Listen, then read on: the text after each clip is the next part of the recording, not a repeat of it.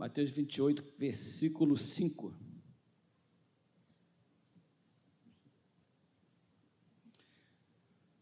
Nós vamos falar sobre uma coisa muito, que tem muito a ver com aquilo que está no nosso coração nessa manhã de Santa Ceia, onde nós participamos da mesa do Senhor. Eu coloquei o nome dessa mensagem de Rumores de Esperança. Nós passamos os nossos dias escutando sobre rumores de tudo que é ruim.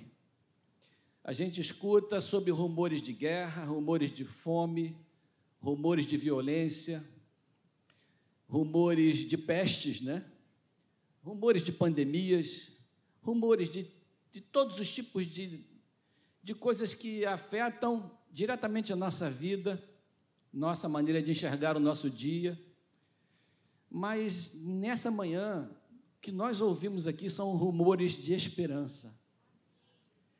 O Senhor Jesus enche o nosso coração dessa esperança, irmãos, que só o Evangelho pode trazer a esperança da vida eterna, do retorno do Senhor Jesus, da volta para buscar a sua igreja, e eu e você somos daqueles que iremos com Ele, amém?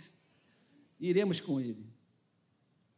E o texto diz assim: Mas o anjo, dirigindo-se às mulheres, disse: Não temas, não temais, porque sei que buscais Jesus que foi crucificado. Ele não está aqui.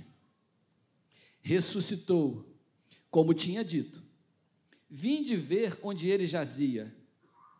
E depois, depressa, dizei aos seus discípulos que ele ressuscitou dos mortos e vai adiante de vós para Galiléia e ali o vereis, e como é como vos digo. Vou ler esse mesmo texto na, em outra versão. Não tenham medo, vocês estão procurando Jesus, o Nazareno, que foi crucificado. Ele ressuscitou, não está aqui. Vejam o lugar onde o haviam posto. Vão e digam aos discípulos dele e a Pedro: Ele está indo adiante de vocês para Galiléia lá vocês o verão, como ele disse. Irmãos, esse texto é um texto que traz respostas a muitas palavras de ceticismo e de dúvidas e de descrenças e falta de fé a respeito dessa promessa de Jesus, a respeito da ressurreição de Jesus, a respeito dessa história bonita da cruz e de como Jesus, homem que viveu entre nós, deu por nós a sua vida e também foi crucificado e também foi ressuscitou entre os mortos. Jesus está presente na nossa vida e essa, esse questionamento da realidade da ressurreição acontece por séculos.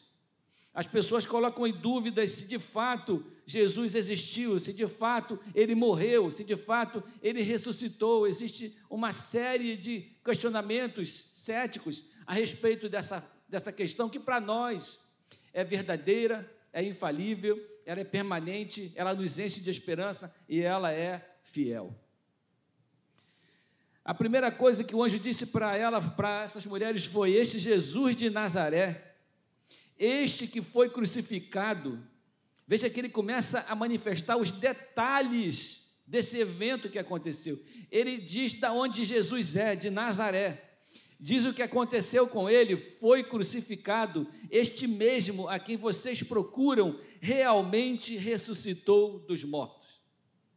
Esse é um testemunho, é uma verdade colocada, que elas querendo dizer para ela: vocês não estiveram no túmulo errado, vocês não estão conversando com a pessoa errada, vocês não estão enganadas. Esse lugar aqui que vocês procuram a Jesus é realmente o lugar onde ele foi sepultado. Algumas pessoas questionam, ah, elas estiveram no lugar errado, por isso não acharam o corpo. Mas hoje fala, é aqui mesmo, foi aqui mesmo. O corpo dele esteve aqui, e aqui a pedra foi removida, e aqui ele foi ressuscitado, aqui ele ressuscitou dentre os mortos, porque Jesus foi o único que realmente ressuscitou dentre os mortos. Todos aqueles que foram ressuscitados pelo poder de Deus morreram de novo, mas Jesus está vivo eternamente. O anjo fez questão de colocar as coisas como deviam ser. Vocês não estão enganadas. Eu vejo em vocês um ambiente, um lugar, uma face de surpresa, uma interjeição de espanto. eu quero dizer realmente o Senhor cumpriu aquilo que ele prometeu. Ele ressuscitou, ele não está mais aqui, mas esteve aqui. E de repente um anjo começa a fazer uma referência antropológica para a vida e para o fato da ressurreição. E ele diz: Ele não está aqui, o que quer dizer que ele já esteve antes aqui.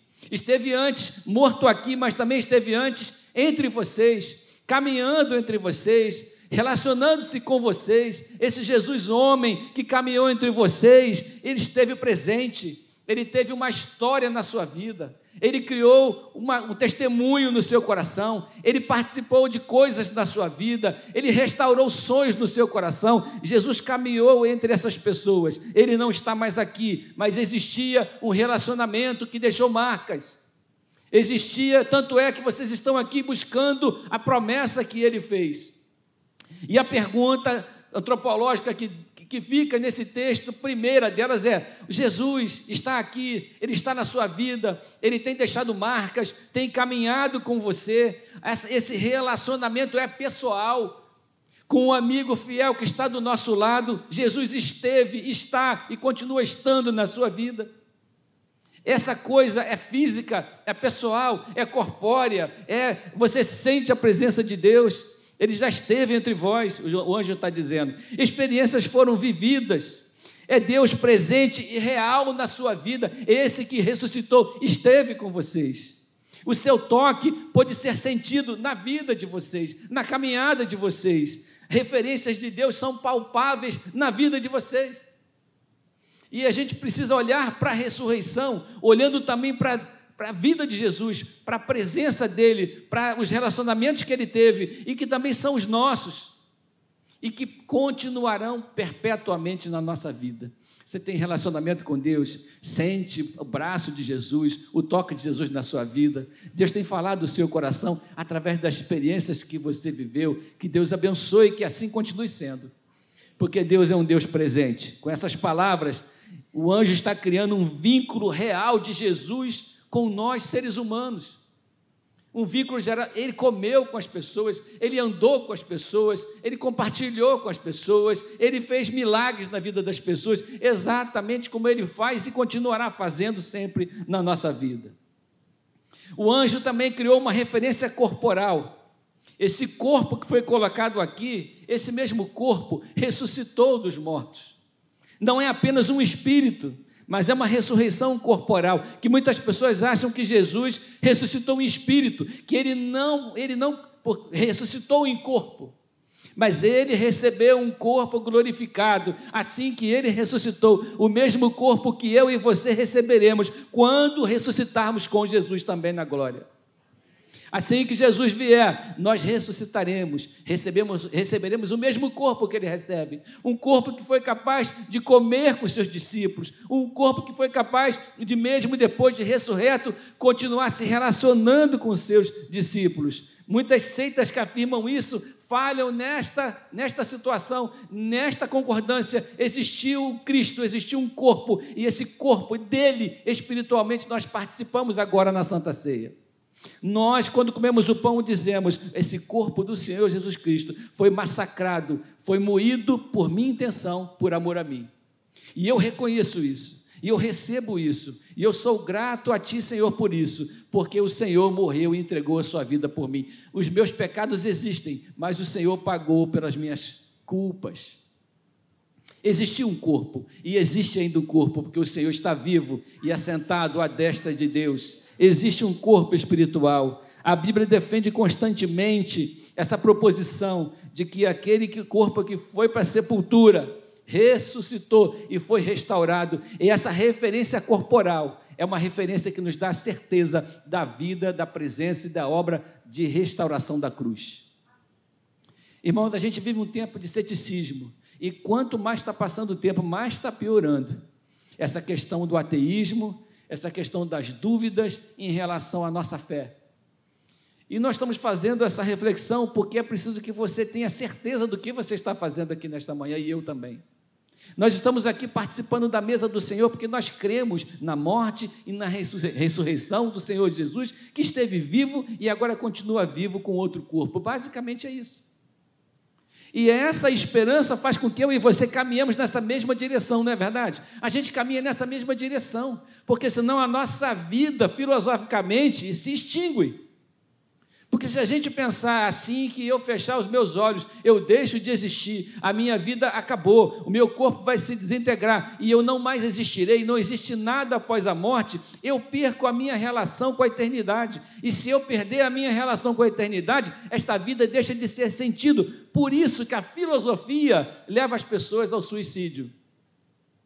Porque a pessoa começa a perder o sentido da vida e começa a achar que a vida é, está restrita a esse espaço de tempo em que a gente vive aqui, com esse corpo com o qual nascemos e com o qual temos que lidar o tempo todo com nossas coisas boas e coisas ruins, com nossas alegrias e tristezas, com os nossos momentos bons e difíceis, com nossa saúde nossa doença, com isso tudo que a gente sabe que existe e isso vai terminar em nada.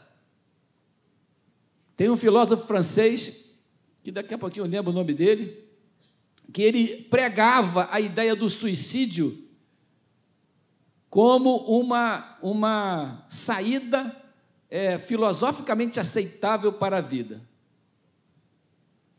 Ele pregava isso em todas as faculdades, universidades que ele ministrava, todos os, os ambientes de, de, de estudos, ambientes acadêmicos que ele frequentava. E alguém perguntou para ele por que então o senhor não se, se mata também, já que o senhor prega isso.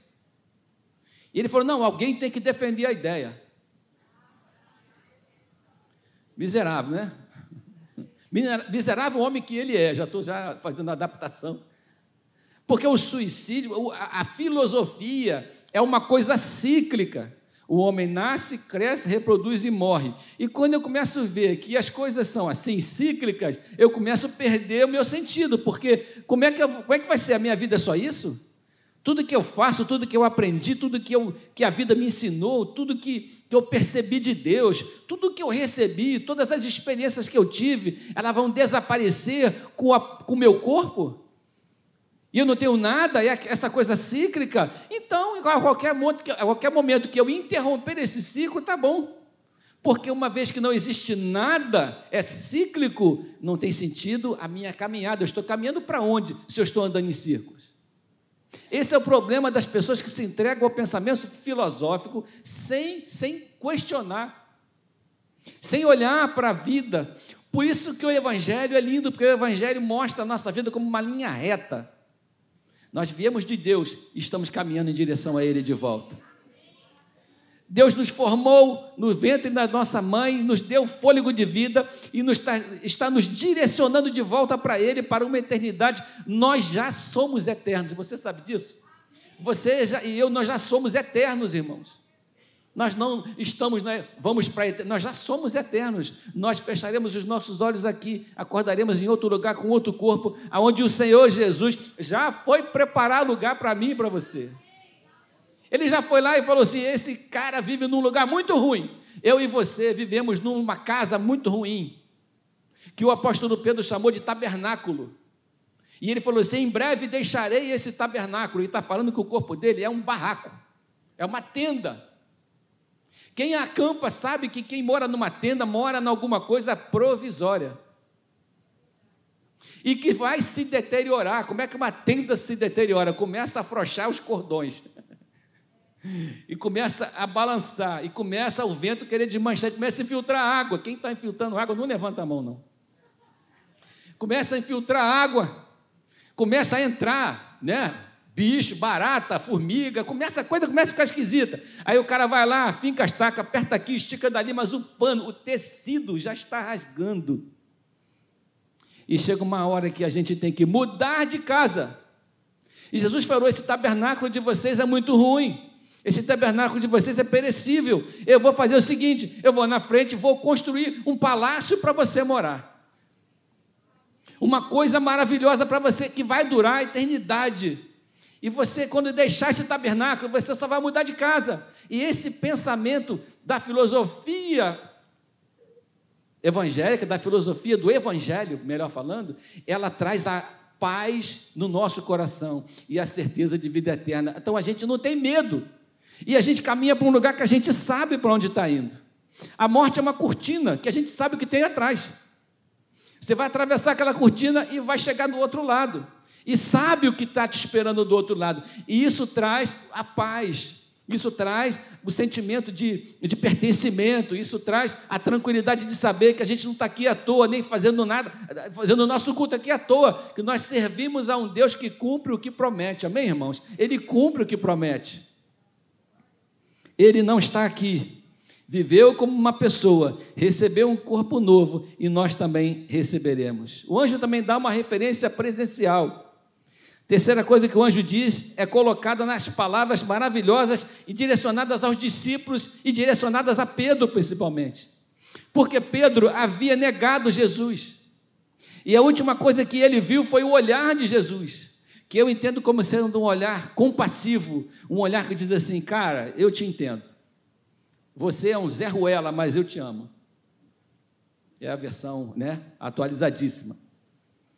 Você me traiu, você me negou, mas eu te amo. Jesus estava preocupado com a estrutura emocional e com a culpa de Pedro, que, que já Judas não teve condição de suportar. A primeira coisa que ele fez, vai lá e diz para os discípulos, abre parênteses, e diz para Pedro, porque eu tenho um recado específico para ele, que eu voltei, que eu estou aqui. E depois Jesus foi ter com Pedro: Pedro, tu me amas, e aquela coisa toda. Pedro, Jesus renovando o seu pacto com Pedro, colocando no coração dele que ele tinha um propósito para ele, independente daquilo que ele fez, independente daquilo que você fez, da maneira como você agiu, Deus quer renovar o seu propósito com você sempre, porque ele ressuscitou e ele está aqui. Vão e digam a seus discípulos e a Pedro: ele está indo adiante de vocês para a Galiléia, e isso é maravilhoso, isso é uma bênção, porque o Senhor está caminhando na nossa frente preparando o nosso caminho, estabelecendo vínculos com a nossa vida. Eu quero dizer para você nessa manhã, eu sei que você está vivendo dias difíceis. Eu sei que você está com expectativas de grandes problemas na sua vida. Muitos estão vivendo enfermidades físicas, outros estão passando por problemas emocionais. A coisa da vida que a gente passa num tempo, no outro tempo a gente melhora, coisas da nossa vida. Quero dizer para você, o Senhor Jesus está indo na sua frente. Ele está te aguardando para te abençoar, para te restaurar, para te trazer ânimo, para te trazer esperança, para que esses murmúrios de desgraça, de murmúrio de dor, saia do seu coração e entra um murmúrio de que o Senhor vai restaurar a sua vida. E a sua vida eterna com Deus vai ser de bênção e de glória. Eu creio, irmãos, que Deus traz o céu para nosso tempo desde agora. Que Deus derrama um pouquinho de céu para a nossa vida todos os dias. Por isso que todos os dias a nossa a misericórdia do Senhor se renovam na nossa vida, porque a gente recebe um pedacinho de céu, uma prestaçãozinha, uma gotinha de céu na nossa vida.